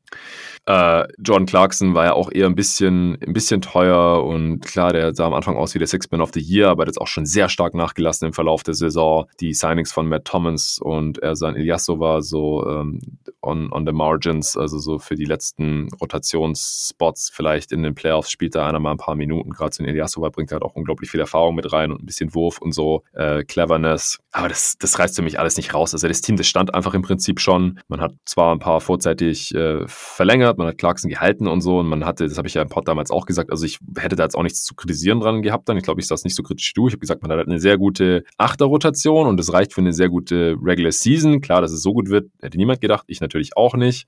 Äh, aber da hat das Management für mich jetzt auch in der letzten Offseason oder während dieser Regular Season zu wenig an diesem Team geerntet, wo man sagen kann, ja, das äh, hat jetzt den Unterschied gemacht, dass die Jazz so heftig overperformed haben. Ja, ja, das war für mich auch der ausschlaggebende Grund, warum ich dann sie halt äh, doch klar hinter den, den Grizzlies auf meine ferner Liefen-Liste habe. Ja. Gut, dann ähm, bei den Flops, also ich konnte mich da jetzt auch nicht auf einen festlegen. Ehrlich gesagt, ich habe jetzt kein Team, keine Franchise, kein Management, wo ich sagen würde, das war mit Abstand das schlechteste, diese, die schlechteste Managementleistung jetzt in, in der letzten Offseason. Das konnte man gleich sehen. Also eher die, die wir jetzt super negativ oder bei unseren Flop 3 halt drin hatten, bei den schlechtesten Offseasons damals. Da gab es sogar ein paar Teams, da hat sich das dann jetzt eher noch zum Guten gewendet oder sieht jetzt doch nicht ganz so schlecht aus oder die wichtigsten Entscheidungen sind jetzt im Nachhinein betrachtet doch nicht so schlimm ähm, und, und die Sachen, die wir wirklich abgestraft haben damals, die, die werden jetzt nicht so schwerwiegend sein. Ähm, deswegen, ich fand es relativ schwierig. Also wie sieht's denn da bei dir aus? Hast du da jetzt auch eher so ein, so ein Pool an Dishonorable Mentions oder hat sich bei dir da irgendwas relativ klar rauskristallisiert? Ja, ja, ich habe ähm, auch so vier Namen habe ich mir rausgeschrieben, wobei da auch einer dabei ist, äh, den ich letzte Offseason schon so schlecht fand. Mhm. Ähm, und sonst ein paar, aber halt auch wirklich keiner, wo ich sagen würde, das war jetzt katastrophal, sondern eher so, da, da ist dann halt viel zusammengelaufen in die falsche Richtung, was vielleicht bei einigen der, die wir gerade angesprochen hatten, in die richtige Richtung gelaufen ist, ohne dass da so wahnsinnig viel von Seiten des Managements äh, dazu beizutragen ist. Aber ich, ich würde ja. mal anfangen mit dem, den ich äh, quasi als Wiederholungstäter hier drin habe. ähm, und äh, Troy Weaver von den Pistons, mhm, okay. weil ich muss sagen, es, die Verpflichtungen schauen halt nicht wirklich überzeugend aus. Also äh, Jeremy Grant hat teilweise ganz gute Zahlen aufgelegt. Das war so vielleicht das, das kleine positive äh, Element, was man sehen könnte. Aber es war mir halt, es ist mir jetzt genauso ein Rätsel wie damals, warum man unbedingt äh, Mason Plumley reinholen muss und dafür ähm, den, sage ich mal, ähnlich interessanten ähm, Vertrag, äh, den Deadman rauswirft und äh, bis einschließlich 2024, 25 noch im, im äh, Salary Cap hat. Also das ist einfach Wave, ja. mit, mit Stretch Wave, genau. Also das ist mir doch einfach äh, immer noch ein völliges Rätsel und das ist keine sinnvolle Entscheidung für ein Team, was dann halt doch auf dem letzten Platz äh, oder einem der letzten Plätze landen wird. Also das äh, ist einfach, ja. einfach schwach. Ja, äh, ich würde auch sagen, dass es jetzt alles mehr oder weniger so kam, wie wir dachten, außer halt Jeremy Grant. Das hat jetzt zum Ende der Saison auch ein bisschen nachgelassen. Er ist ineffizienter geworden. Das war auch fast nicht zu halten. Also das ist schon unglaublich, was er jetzt im Endeffekt dafür in Entwicklung hingelegt hat. Aber wie es die ersten paar Monate aussah, das war quasi noch nie da gewesen. Also von einem ja, einigermaßen effizienten Rollenspieler in Denver, dann mit einem ziemlich fetten Vertrag halt irgendwie so The Man zu werden und dann auf einmal doppelt so viele Punkte aufzulegen wie vorher und viel mehr mit dem Ball in der Hand zu machen, auf einmal viel besser zu werfen, auch die Freiwürfe irgendwie 20 Prozent besser zu treffen, unterm Strich einfach viel effizienter zu werden bei doppelt so großer Rolle. Das gibt es normalerweise eigentlich nicht. Und das hat Grant halt irgendwie gezeigt. Und dann äh, war das halt schon mal irgendwie ein Value-Signing. Und davor haben wir das halt eher kritisch gesehen. Noch kritischer hatten wir das Plumlee-Signing gesehen, gerade halt, wie sie da auch den Capspace für frei gemacht hatten und sowas. Das, ja, der hat eine ganz gute Saison gespielt, so, aber das macht es nicht unbedingt nachvollziehbarer. Vor allem bei weil die Pistons ja jetzt trotzdem sehr, sehr schlecht waren. Also Playoffs angreifen war da einfach nicht, äh, war ja angeblich auch nicht das Ziel. Dann ist ja die Frage, wieso macht man halt all diese Moves? Wie gesagt, genau. Grant sieht jetzt besser aus, deswegen, das reicht mir, um sie hier rauszunehmen. Und vor allem, was ich damals auch schon gesagt hat,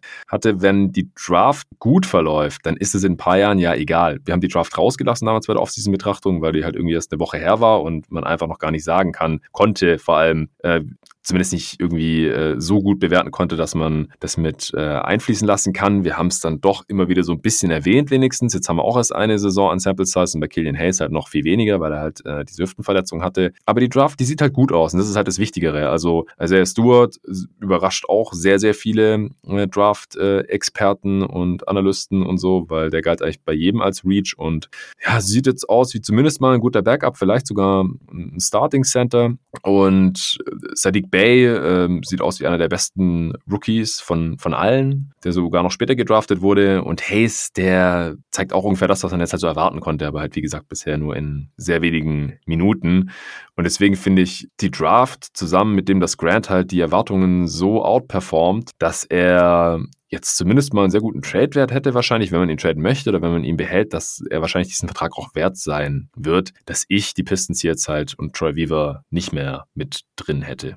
Ja, also ich muss sagen, es, es sieht jetzt nicht mehr ganz so schlecht aus, aber ähm, wenn jemand äh, Moves macht, die ich so völlig unverständlich finde, also so äh, aus meiner Sicht völlig offensichtliche Fehler, dann führt das für mich quasi sofort äh, zu, zu einer Platzierung auf dieser Liste. Und ja, deswegen hätte ich zum Beispiel auch äh, fast noch ähm, John Horst von den Bucks da drauf. Das habe ich dann doch gerade noch sein lassen, weil immerhin hat es geschafft, äh, zwei seiner Stars mit einer Extension auszustatten. Äh, yeah. Aber ähm, ja, also da, da, da waren halt einfach ein paar Moves dabei. Also bei, bei den Bucks dieses äh, völlig fehlgeschlagene ähm, Sign Trade äh, für Bogdan Bogdanovic und ja. jetzt hier bei dieser Plumlee-Deal, mit für den man äh, Platz geschaffen hat per Stretchwave. Also das sind für mich so die Kategorie von äh, Moves, wo ich einfach nur die, die Hand vor den Kopf schlagen kann. Und ähm, deswegen ja. Es gibt halt auch nicht wirklich Konkurrenz. Das ist halt das Ding. Es gibt jetzt halt keinen GM, wo man sagen kann, der hat drei solche Moves gemacht und deswegen ist es der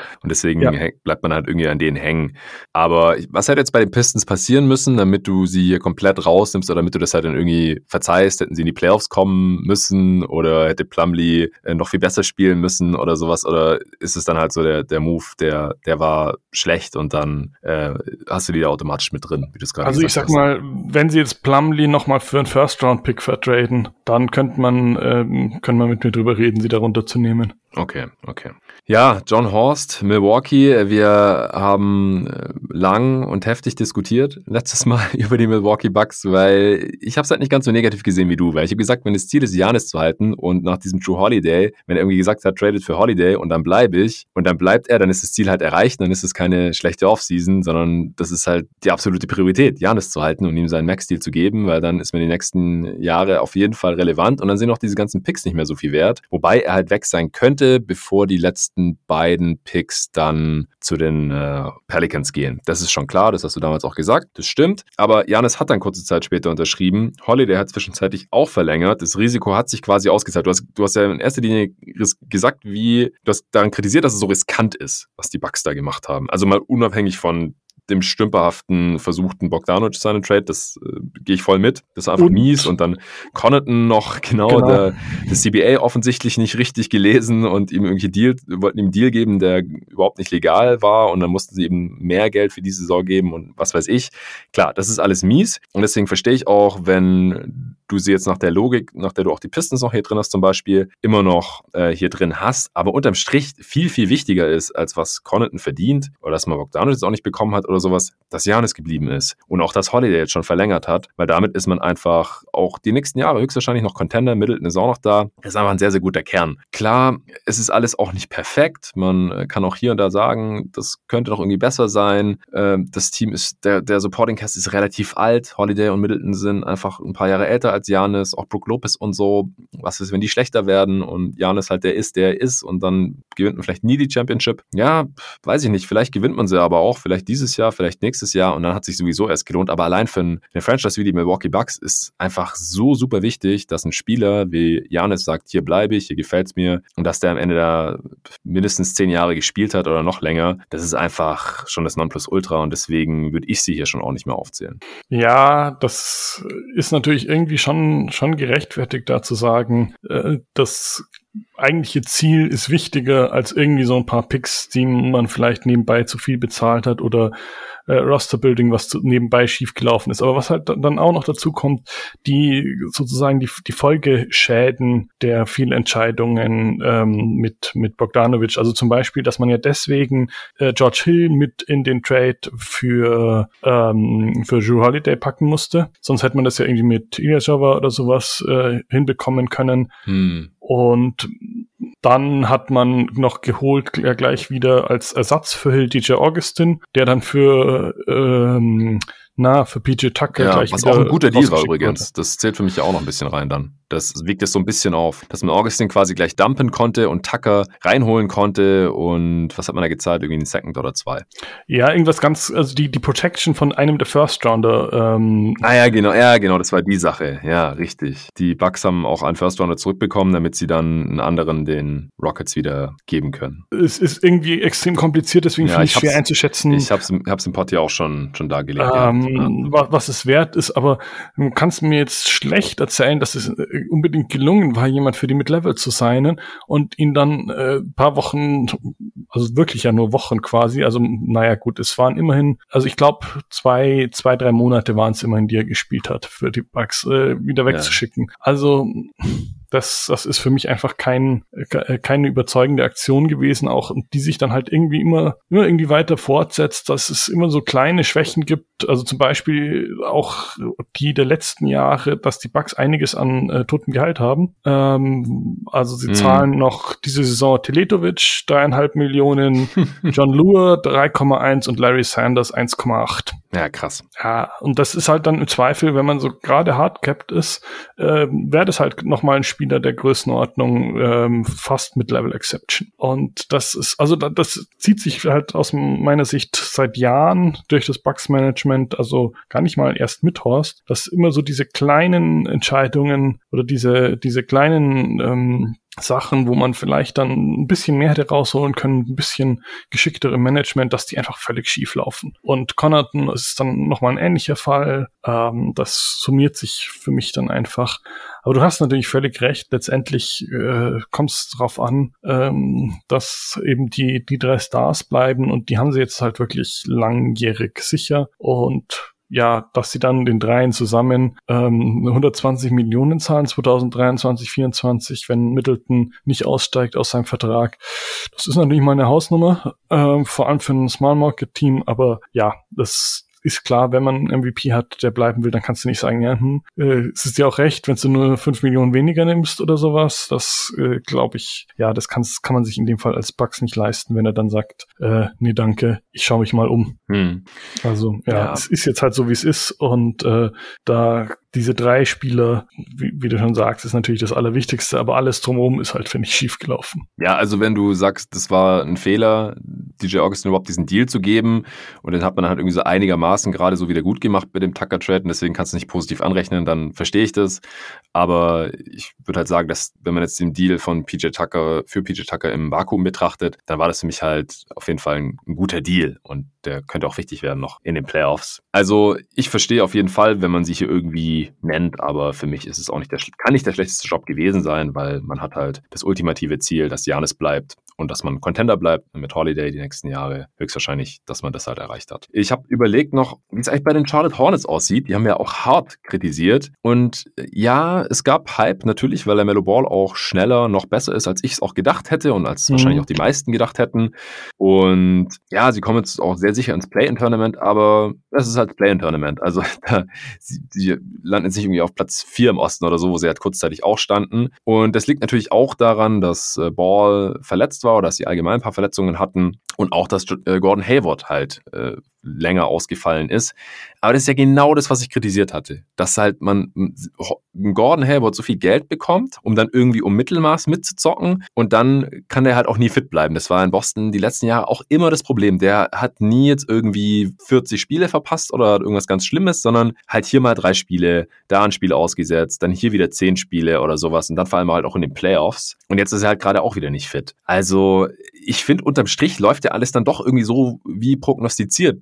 Die große Kritik war jetzt auch nicht, die Hornets werden die Saison sacken und bezahlen dabei Gordon Hayward so viel Kohle, sondern die Kritik war, man zahlt halt Gordon Hayward, um dann irgendwie im Mittelmaß rumzuzocken. Und dass die Upside jetzt vielleicht doch höher ist, mittelfristig, liegt ja nur daran, dass LaMelo Ball irgendwie in der Rookie-Saison so aussieht, wie andere Superstars in ihrer Rookie-Saison auch ausgesehen hatten. Und dass halt irgendwie er dieser Floor-Raiser sein kann. Aber das würde ich halt nicht dem Management der Hornets anlasten, weil dass man den an drei, an drei picken sollte, das war halt irgendwie auch klar. Also der hätte eigentlich an eins gepickt werden sollen oder an zwei und halt aller, aller spätestens an drei. Also ich würde jetzt gar nicht so sehr von meiner Kritik an der Offseason der Hornets abrücken. Ich glaube, das darf man bei allem Hype, den es halt um die Hornets gab oder, oder gibt oder vielleicht dann auch wieder gibt, wenn Lamello dann im Play entzockt und das alles ganz toll aussieht und man vielleicht auch irgendwie dann noch in die Playoffs kommen kann und da dann halt wahrscheinlich kein Spiel gewinnen wird oder vielleicht halt dieses eine Spiel, so Gentleman Sweep, das gab es ja die letzten Jahre sehr oft in der ersten Runde im 1-8-Matchup und im 2-7-Matchup in der Eastern Conference. Aber für mich ist das jetzt noch kein Grund, um auf einmal zu sagen, ja, wir lagen da total daneben und die Offseason der Hornets, die war eigentlich geil. Äh, das würde ich auch auf gar keinen Fall sagen, dass sie wirklich richtig gut war, ähm, weil es bleiben ja auch solche Kritikpunkte wie die Tatsache, dass äh, Batum noch für die nächsten drei Jahre jeweils neun Millionen bekommt äh, durch den Stretch Wave, was halt einfach ja. katastrophal immer noch aussieht und äh, vor allem, weil er jetzt bei den Clippers gut spielt auch noch.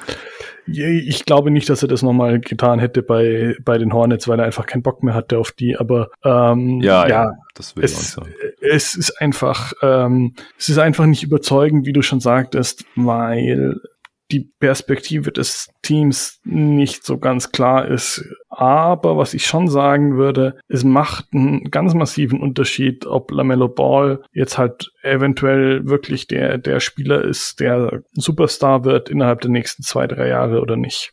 Also wenn, wenn wir ihn jetzt mal zugute halten, die haben den, was weiß ich, äh, dreimal spielen gesehen im, im Training nach dem Draft, bevor oder in, in irgendwelchen Scrimmages nach dem Draft, bevor sie sich dafür entschieden haben, Hayward zu holen. Weiß ich nicht, ob das so war oder ob sie da einfach irgendwie gedacht haben, wir müssen jetzt jemand holen oder ob MJ ihnen gesagt hat, jetzt, hey, holt, holt mir hier einen Star. Äh, keine Ahnung, aber ähm, es, es macht für mich einen Unterschied ähm, weil dann kann man halt im Zweifel sagen, okay, wir haben hier, äh, ich haben hier unseren Spieler, unseren Franchise-Spieler und daneben passt's halt einigermaßen, so jemand wie Hayward zu haben. Das unterschiedliche Alter, finde ich, ist dann nicht so dramatisch weil ja, dann kann man halt vielleicht wirklich mal, wenn Ball dann eine Saison fit ist, noch zwei Jahre älter ist, kann man dann vielleicht wirklich mal äh, Heimrecht oder sowas bekommen. Und weil mhm. ich halt auch, also ich muss sagen, ich beschäftige mich mit, mit den Spielern, bevor sie in die NBA kommen, nicht, nicht so ja. intensiv.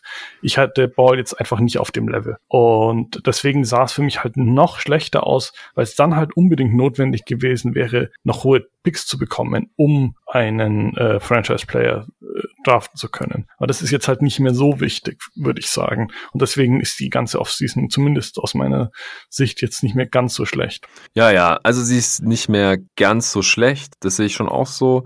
Das Einzige, was man jetzt vielleicht sagen könnte, ist, das Hornets Management hat halt sofort gesehen, dass man diese Saison schon äh, irgendwie um Platz 4 mitspielen kann, wenn halt alle fit bleiben und wenn man Hayward ins Team holt und wenn das dann halt das Ziel ist. Okay, ich bin langfristig trotzdem noch nicht so der Fan davon. Ich hätte jetzt trotzdem äh, erstmal, egal für wie gut ich Lamello Ball halte, äh, erstmal geguckt, so wie passen die jüngeren Spieler zusammen äh, und mich dann diese Offseason orientiert. Also ich weiß, es gibt jetzt auch nicht unbedingt bessere Free Agents als Gordon Hayward in dieser Offseason, aber du kannst ja dann auch Spieler in deinen Cap Space reintraden, oder was weiß ich. Also ich bin da immer noch nicht so, also für mich hat sich das immer noch nicht so riesig verändert. Also auch für mich jetzt nicht mehr klar die schlechteste Offseason, das war sie, glaube ich, für mich noch. Oder Detroit weiß ich gerade nicht mehr, aber die waren auf jeden Fall ganz oben mit dabei. Mhm. Ähm, aber ich, es ist auf einmal auch nicht alles äh, total toll geworden, was die da gemacht haben, finde ich. Nee, nee, aber es reicht, um sie aus dieser Flop-Liste ja. rauszukegeln, würde ich sagen. Ja, okay. Ähm, und weil es halt, also es war ja doch auch äh, eine gewisse Leistung zu sagen, wir warten jetzt auf drei, wir traden nicht für, also war das nicht sogar teilweise im Gespräch, dass für Wiseman hochtraden wollten? Ähm, das, weiß ich nicht, was da dran war. Ähm, also, ja, weiß man halt bei den Gerüchten auch nie, ob da jetzt äh, das wirklich zutrifft oder ob das nur irgendjemand äh, vielleicht gehört hat oder vielleicht auch nicht und dann mal veröffentlicht hat. Nee, aber. Dass die also, Wiseman lieber gehabt hat, hätten als Ball, oder was? Ich, ich glaube, das da tragisch Richtung, gewesen. Äh, was gehört zu haben. ähm, aber kann auch sein, dass, also da, da war doch sehr viel, viel irgendwie mal gerüchteweise im Gespräch ähm, wo, wo man halt nie genau sagen konnte, was dran war. Also es haben ja wohl auch die, die Wolves den ersten Pick zumindest äh, ja. angeboten oder sich angehört, was denn jemand dafür ähm, zahlen würde. Ja, das sowas. spricht ja auch ein bisschen gegen das Hornets-Management, dass die ja nicht gesagt haben, wir äh, traden jetzt mal für den ersten Pick und legen da halt noch irgendwie was drauf, wenn die Wolves den schon loswerden wollen, weil wir wollen auf jeden Fall Lamelo Ball haben und nicht, dass der in drei nicht mehr da ist. Weißt du, so das deutet für mich ein bisschen darauf hin, dass er ihnen eher in den Schoß gefallen ist. Aber who knows, ja, das sind ja auch oft Smokes Screens da vor der Draft und äh, man streut falsche Gerüchte, damit äh, die Teams, die vor einem draften dürfen oder picken dürfen, dass die dann halt irgendwie denken, ah, die, die wollen eh den Spieler oder wir nehmen den und dann traden wir den zu denen und dann kriegen wir noch was oder sowas. Da guckt ja jeder im Endeffekt halt, dass er seine Ausgangsposition maximieren kann. Deswegen weiß ich nicht, was ich jetzt darauf geben sollte. Ja, zumal ich würde auch ähm, Edwards mittlerweile so interessant sehen, dass wenn sie gesagt haben, okay, wir wissen oder wir gehen ganz stark davon aus, dass die Warriors Wiseman nehmen und wir sind okay mit, egal wer von, von den anderen beiden zu uns kommt, ähm, dann fände ich es auch gutes Management, jetzt nicht äh, zwanghaft auf eins traden zu wollen, was sicher noch einiges gekostet hätte. Mm. Ich sehe nach wie vor den Unterschied zwischen Ball und Edwards als sehr, sehr groß. Also Edwards hat eine sehr hohe Upside und er fährt dieser Tage ja auch wieder großen Hype, weil er halt jetzt acht von neun Dreier getroffen hat. Und ich meine, wenn seine Würfe fallen, dann sieht es natürlich geil aus. Und dann haut er ab und zu mal noch einen geilen Dank rein. Und ähm, er ist mittlerweile auch im Playmaking schon verbessert. Aber Upside ähnlich hoch vielleicht, ja. Aber ich finde den Floor von LaMelo Ball, der ist halt so viel höher. Und er ist halt auch diese Saison schon ein ganz klarer Plusspieler gewesen. Das sieht man selten bei Rookies. Ist Edwards halt nicht mal ansatzweise. Leider ist so, ist nicht schlimm, ja. Aber er ist es halt nicht. Und deswegen finde ich, macht es auch einen Riesenunterschied für die Hornets. Hier stand heute, dass sie Lamello diese Saison hatten und die nächsten Jahre haben werden, anstatt Edwards. Hast du jetzt noch irgendwelche anderen Dishonorable Mentions? Sind da noch neue Teams für dich dazugekommen, die wir in der Offseason noch gar nicht kritisiert hatten? Äh, ja, ja. Äh, ich habe sogar noch drei auf meiner Liste. Äh, bei, bei, sowas bin ich doch äh, gerne dabei. Äh, ja. Teams, die ja nicht richtig überzeugend waren zu, zu kritisieren. Ähm, ich habe noch drauf ähm, Kevin Pritchard bei den Pacers.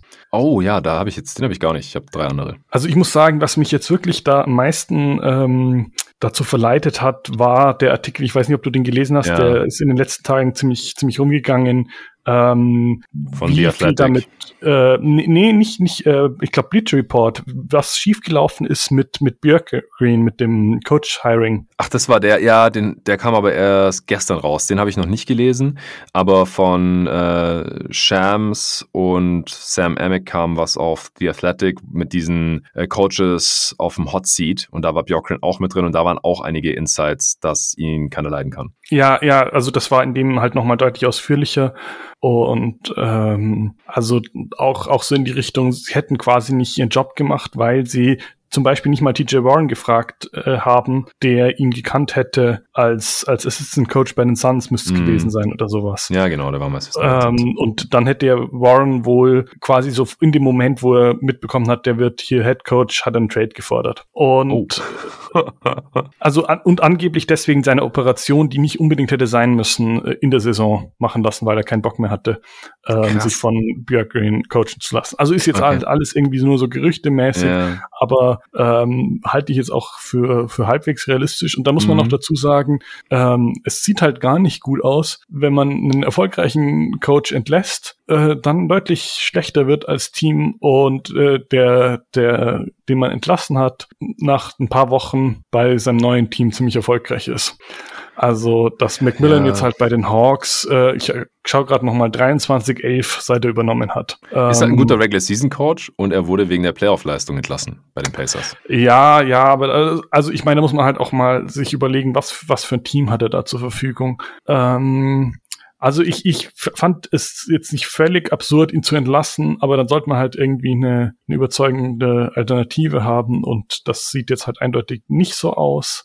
Und, und ansonsten, ja, aber es, es war halt für mich auch sonst nicht so ganz so katastrophal, dass man hätte sagen können müssen, wie auch immer, ähm, dass, dass die Pacers das jetzt komplett versaut haben. Also zum Beispiel, dass sie Levert reinbekommen haben für Oladipo, hm. das muss man ihnen ja eher zugute halten. Deswegen konnte ich ja. jetzt jedenfalls sie auch nicht als äh, klaren ja. äh, Flop-Pick hier nehmen. Noch kurz zu Björkgren. Den hatte ich sogar bei meinem ersten Awards-Update in dieser Regular Season noch bei den Coach of the Year-Kandidaten mit drin, weil das, was man halt sieht auf dem Spielfeld, das ist halt sehr überzeugend, äh, wie er den Spielstil der Pacers verändert hat. Sabonis und auch Brockton haben und auch Miles Turner haben alle Career Years jetzt unter ihm und Levert produziert auch sehr gut und sieht tendenziell besser aus als noch bei den Nets, obwohl er so lange nicht gespielt hat und so. Also in individuell, von der Performance her, die profitieren alle davon, dass Bjorkgren jetzt der Coach ist. Und auch unter diesen Umständen haben die Pacers auch noch ganz gut abgeliefert. Ich weiß jetzt nicht, ob die unter Macmillan mehr Siege geholt hätten. Das haben die ja auch jahrelang unter Mac Macmillan immer tendenziell besser performt, als man es erwarten konnte und äh, Verletzungen gut weggesteckt und solche Sachen. Also, dass Bjorkgren irgendwie ein unangenehmer Typ ist oder so und den Spieler den absolut nicht leiden können oder andere Assistant Coaches den nicht leiden können und sowas, das, äh, das konnten wir ja nicht riechen und das, was wir halt sehen können, da ist es halt einigermaßen unverständlich, dass er jetzt vielleicht nach einer Saison schon wieder gehen muss, was aber anscheinend irgendwie auch angezweifelt wird, weil der unter diesem Besitzer hat jeder Coach immer mindestens vier Saisons bekommen seit 1983 oder sowas. Also der mag es halt einfach auch nicht, ähm, dass da irgendwie durchgewechselt wird bei den Coaches wie verrückt und äh, will da lieber über einen längeren Zeitraum die Leistung bewerten und vor allem will er wahrscheinlich auch niemanden bezahlen, der gar nicht mehr da ist. Und das wäre bei Björkgren halt noch der Fall jetzt. Deswegen, ja, klar, sollte Pritchard, wahrscheinlich hat er da die Due Diligence nicht so ganz äh, perfekt ausgeführt, aber das äh, lässt sich halt wirklich schwer bewerten, auch von außen. Deswegen sehe ich ja normalerweise auch von solchen Sachen ab. Aber jetzt hat man es halt aus mehreren Quellen irgendwie schon vorliegen. Und deswegen äh, kann ich verstehen, dass du hier Pritchard und die Pacers genannt hast. Äh, ich muss hier noch die Chicago Bulls und Arturas Kanisovas nennen. Wäre mein nächstes Team auch gewesen. Sehr schön. Äh, ich habe es hier direkt im Pod an der Trade Deadline, wenige Stunden nach dem äh, Vucevic-Deal und den anderen Trades mit David schon gesagt. Also wir waren uns da relativ einig, dass wir den Trade nicht so ganz nachvollziehen können. Also dass es irgendwie riskant ist, jetzt zwei schwach geschützte First Rounder rauszugeben. Der eine diese Saison, der nächste dann in zwei Jahren. Und äh, ja, dann halt noch so ein Amino mit aufzunehmen und im Sommer dann weniger Cap Space zu haben oder man muss halt dann halt einen Haufen eigentlich brauchbare Spieler renouncen, unter anderem Thais, äh, für den man jetzt getradet hat, der Free Agent wird, ähm, Youngs Gehalt nicht garant voll garantieren, äh, genauso Satoranski und so, dann kann man doch schon noch irgendwie Cap Space haben. Aber auf der anderen Seite macht man so einen Trade ja eher, weil man denkt, man hat jetzt das Team, mit dem man irgendwie angreifen kann. Was mir nicht so gefällt und so wie ich dir wahrscheinlich auch nicht, dass man halt direkt die Upside begrenzt hat auf die nächsten Jahre. Den Contender, wie man da jetzt noch Contender wird, das habe ich halt überhaupt nicht gesehen. Man konnte halt irgendwie hoffen, dass man jetzt, dass die Baseline zumindest mal Playoffs ist und zwar sofort diese Saison und dann halt die nächsten zwei Jahre, wo Vucevic noch einen Vertrag hat und dass das dann Levine irgendwie so gefällt, dass man den langfristig binden kann. David hat direkt gesagt, dass die Playoffs nicht safe sind mit diesem Core und wurde dafür auf Twitter auch direkt äh, kritisiert, unter anderem von Arne, äh, der auch Bulls-Fan ist. Äh, mit dem habe ich hier neulich auch einen Pod aufgenommen, wo wir ausführlich über die Bulls gesprochen haben und was da halt nicht funktioniert, warum es auch nicht zusammenläuft. Klar, man kann natürlich hoffen, dass es jetzt besser wird mit einem vollen Trainingcamp und aber man muss ja jetzt auch in der Offseason schon Entscheidungen treffen und es sieht halt gerade alles danach aus, als ob die Bulls sogar das Play-In verpassen. Mich würde sehr, sehr wundern, wenn sie dann noch irgendwie reinkommen. Ich glaube es wirklich nicht. Und das ist halt super enttäuschend nach äh, diesen, diesen Trades in dieser Regular Season jetzt zur Deadline. In der Offseason hat man fast nichts gemacht. Man hat sich halt irgendwie Temple reingeholt, Valentine, eine eigentlich zu teure ähm, Qualifying Offer angeboten, die er auch sofort angenommen hat und Patrick Williams gedraftet. Das würde ich ihr positiv anrechnen, aber wie gesagt, das wollen wir eher noch so außen vor lassen bisher. Und ja, die Timeline von Williams und Wooch ist irgendwie über zehn Jahre auseinander und so. Das, das passt irgendwie alles immer noch nicht so richtig zusammen. Und wie es bisher auf dem Platz aussieht, das bestätigt meine Skepsis nach dem Trade dann doch leider bisher. Und deswegen ist bisher ein guter Job, finde ich. Ja, sehe ich auch so. Also ich ähm, war von dem Trade auch von Anfang an nicht überzeugt. Wobei ich halt sagen würde, auch vor dieser Trade Deadline, wenn du ein Team hast, wo äh, äh, Zach Lavin dein bester Spieler ist, dann gibt's eh wenige Wege zum Contender. Also dann kannst du überlegen, tradest ihn für Assets und äh, tankst die nächsten drei, vier Jahre oder was machst du? Also das deswegen äh, war Man konnte ja noch auf die Upside von Wendell Carter Jr. und Markkanen hoffen oder Kobe White oder so oder halt hoffen, dass man die dann wiederum in Trades packen kann, wo man dann irgendwas anderes, irgendwelche anderen Assets bekommt oder irgendwas von Wert oder irgendwelche Wets, die halt eher dann äh, auf der Timeline sind von Levine und zu seinem Game passen oder so. Aber jetzt hat man das halt alles irgendwie rausgehauen, beziehungsweise Markkanen ja auch nicht losgeworden, der wird dann wahrscheinlich einfach gehen als Free Agent und hat dafür halt den über 30-jährigen Wutsch und das tote Gehalt von Amino im Prinzip zurückbekommen. Das ist halt äh, keine Maximierung der Chancen, deutlich besser zu werden, meiner Meinung nach, ja. Ja, also ich bin auch äh, gar nicht begeistert davon, aber also zumindest den Trade für Thais finde ich prinzipiell interessant. Ja. Ähm, wobei, na, wer war das, der da äh, rausgegangen ist? Gafford ist ja der doch sieht jetzt gut aus interessanter Spiel. Wizards, ja, ich, ja. ich glaube, der sah doch eigentlich auch bei den äh, Bulls teilweise schon einigermaßen interessant aus. Also jetzt bei den Wizards hat er noch mal eine etwas größere Rolle bekommen. Ja. Aber ja, der, der, so was ich mitbekommen hatte, war der jetzt auch bei den Bulls schon mal, äh, ja, zumindest irgendwie interessant. Also ja, es ist alles irgendwie nicht so, nicht so ganz überzeugend. Wenn sie jetzt es ins Play-in-Tournament geschafft hätten und vielleicht sogar wirklich in die, die richtigen Playoffs, dann hätte man sagen können, okay, war vielleicht irgendwie ein, ein Move, um sich einfach mal zu konsolidieren, nachdem es die letzten Jahre halt immer ziemlich äh, chaotisch mies aussah. Aber das hat halt auch nicht funktioniert. Und ja, ja ich bin, bin auch gespannt, was sie jetzt im Sommer machen. Wahrscheinlich ist der, die beste Chance, einfach auch, weil es kaum gute Free Agents gibt, zu versuchen, irgendwie ein paar der Spieler ähm,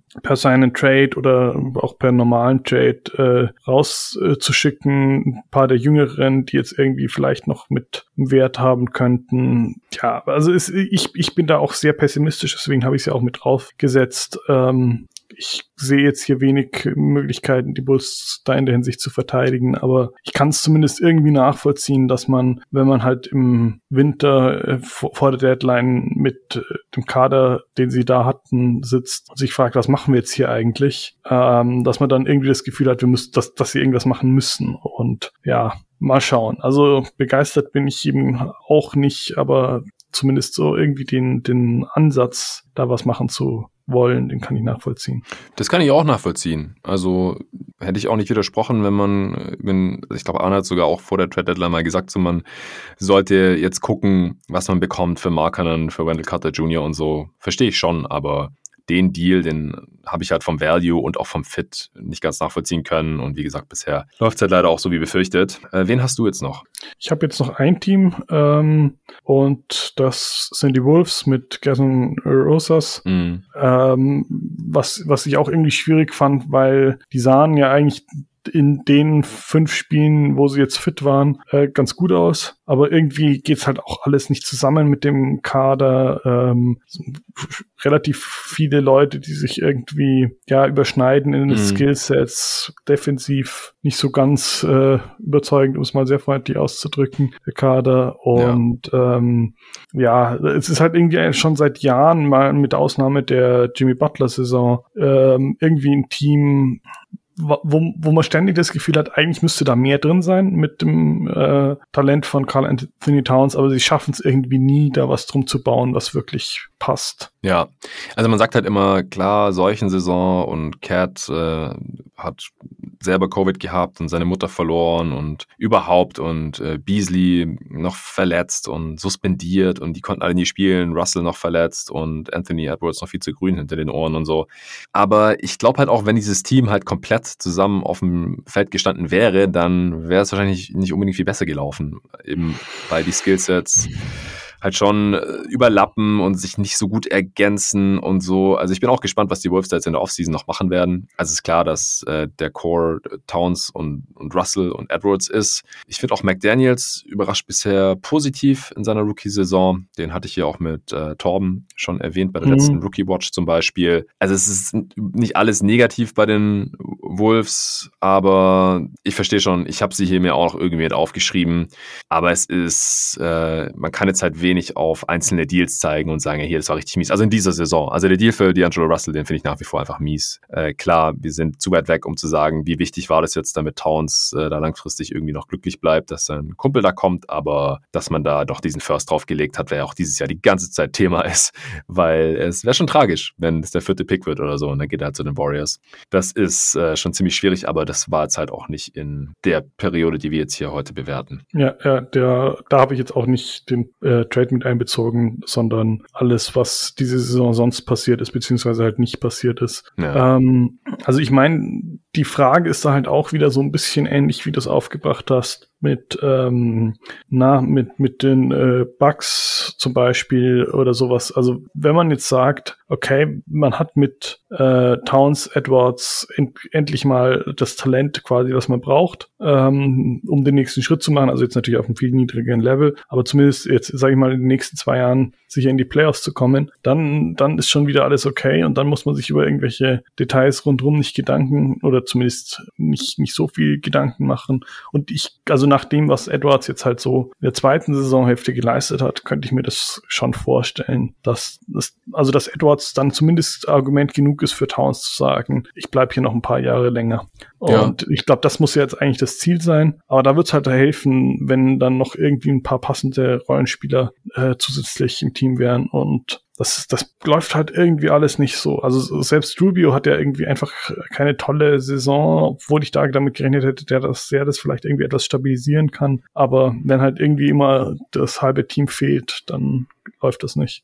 Ja, ich glaube, die Wolves sind einfach noch eine Stufe unter den Suns der letzten Saison. So ein Team, da kann Rubio dann halt schon einen Unterschied ausmachen und denen helfen, sie halt so in die Nähe der Playoffs zu bringen. Diese Saison, das war einfach äh, zu viel Chaos und Towns ja. war zu lange weg und dann ist Rubios Skillset auch einfach zu limitiert, dass er so ein Team dann äh, wirklich in die Nähe des Play-Ins oder sowas bringen kann.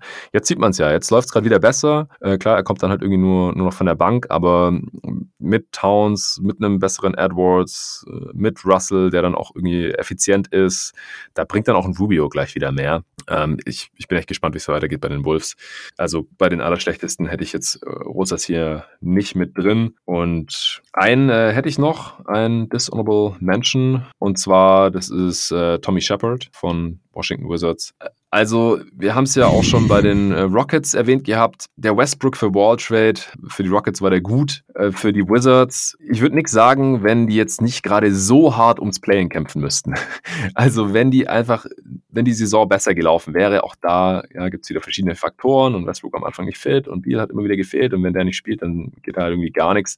Aber ja, die, die Wizards-Saison, die ist auch irgendwie enttäuschend und das Roster ist wirklich nicht ideal zusammengestellt. So der Deal zur Deadline für, für Gafford, der dann halt auch leider gleich wieder verletzt war und so, der, der sieht jetzt ganz gut aus. Ähm, auch Alex Len, den man sich dann da irgendwie noch reingeholt hat, der zeitweise noch ganz okay funktioniert. Bertans spielt irgendwie eine enttäuschende Saison nach diesem riesigen Deal, den er in der letzten Offseason bekommen hat. Was waren das? 80 Millionen? Ja, äh, das spielt hier auf jeden Fall noch mit rein. Also Shepard oder die Wizards, die wollte ich hier auf jeden Fall noch erwähnt wissen. Also ich, wenn, wenn Deal wirklich bleiben will, dann verstehe ich ja, dass man ihn nicht tradet. Das ist jetzt hier gar nicht die Kritik. Aber ja, das, das Team ist einfach suboptimal zusammengestellt und das muss man auch ihm irgendwie anlasten. Es, es fehlt einfach Qualität, äh, außer bei Biel, würde ich Von der Bank, sagen. da kommt er echt eigentlich gar nichts. Also es ist halt auch schwierig, dann da passende Spieler zu finden. Ich habe auch im letzten Pod mit Julius über Isaac Bonga gesprochen, der letzte Saison halt irgendwie zeitweise Starter war und ganz vielversprechend aussah und jetzt halt irgendwie gar nicht mehr spielt, weil er halt nicht genug werfen kann, weil man das halt neben Westbrook und einem Non-Shooting Center einfach nicht bringen kann. Äh, und dann spielt halt ein äh, Matthews zum Beispiel super viel, einfach weil, weil der halt gut werfen kann. Solche Sachen. Das ist alles nicht ganz einfach. Aber wie gesagt, das äh, läuft schon sehr suboptimal dafür, dass man halt einen Bradley Beal im Kader hatten, der eigentlich auch bleiben will. Und, und jetzt muss man hier halt irgendwie, was haben die jetzt, 14 von 17 Spielen gewonnen oder sowas. Und das ist immer noch nicht safe mit dem Play-In. Das ist schon hart. Mhm. Also ich würde sagen, da kann man halt schon sich fragen, wie viel die Verletzung von Thomas Bryant damit reinspielt. Der ist jetzt zwar nicht grandios, aber der, denke ich, hätte, hätte da reinpassen können. Ja, aber als der da war, da lief es auch nicht so wirklich gut. Vor allem, weil er halt auch defensiv so schlecht ist. Also, ich glaube, dass allein deswegen Gafford schon irgendwie besser passt. Weiß ich nicht. Ja, ist ein Faktor. Aber das ist halt bei, bei allen Teams. Und mhm. wie gesagt, wir, wir haben uns ja auch aus dem Grund jetzt nicht für einen schlechtesten oder einen Boomern hier entschieden, weil man bei allen Teams halt irgendwie sagen kann, ja, da gab es Verletzungen, da gab es Covid, komische Saison und so. Aber ja, es sieht halt so aus, als würden manche einen besseren Job machen als andere und darum soll es in dem Podcast hier gehen. Und ähm, ja, ich denke auch, dass wir dann jetzt eigentlich durch sind, oder? Ja. Okay, cool. Dann äh, vielen Dank dir, Julian, dass du hier dir heute ähm, diesem Freitagnachmittag die Zeit genommen hast. Den äh, Pod werde ich später heute noch raushauen. Äh, dann danke an alle fürs Zuhören. Hier geht es nächste Woche dann weiter mit jeden Tag NBA. Wir werden noch einige Spieler gekürt es wird All-Defense-Teams geben, All-Rookie-Teams und All-NBA-Teams. Die drei Pots sind schon lange und sicher geplant mit äh, verschiedenen Gästen. Nico wird am Start sein, David, Torben und auch der Tobi Bühner. Und dann gucke ich mal, was ich noch so raushauen werde. Wahrscheinlich wird es mit NBA 2K zu tun haben. Das hatte ich auch schon für Ende dieser Woche äh, angekündigt. Das hat sich jetzt nochmal verschoben. Leider ist nicht meine Schuld, glaubt es mir, ich kann nichts dafür. Aber nächste Woche, äh, da, da, wird es dann kommen. Ich bin da leider ein bisschen abhängig von einer Sache, die äh, bisher jetzt schon mehrmals verschoben wurde. Und wenn es dann nicht geklappt hat, dann kann ich den Pod auch raushauen. Der wird dann auch nächste Woche kommen, wenn äh, nicht wieder was dazwischen kommt, was ich nicht glaube und ich hoffe, aber letztendlich nicht selbst in der Hand habe. Und dann überlege ich mir mal, was man noch als fünften Pod raushauen konnte. Denn das Motto ist jetzt, so kurz vor Ende der Regular Season, so kurz vor Start des Play-In-Tournaments und dann auch der Playoffs, natürlich wieder jeden Tag NBA. Und das heißt jetzt gerade jeden Wochentag, jeden Werktag NBA, fünfmal die Woche Podcast. Und dann, wenn die Playoffs laufen, dann sind wir erstmal bei sieben Tagen die Woche NBA-Pod, denn äh, da wird jede Nacht gezockt, da geht es jede Nacht um die Wurst. Es gibt acht Serien, die gecovert werden wollen und das wird hier geschehen in diesem Podcast. Ich freue mich schon drauf. Stay tuned, vielen Dank und bis dahin.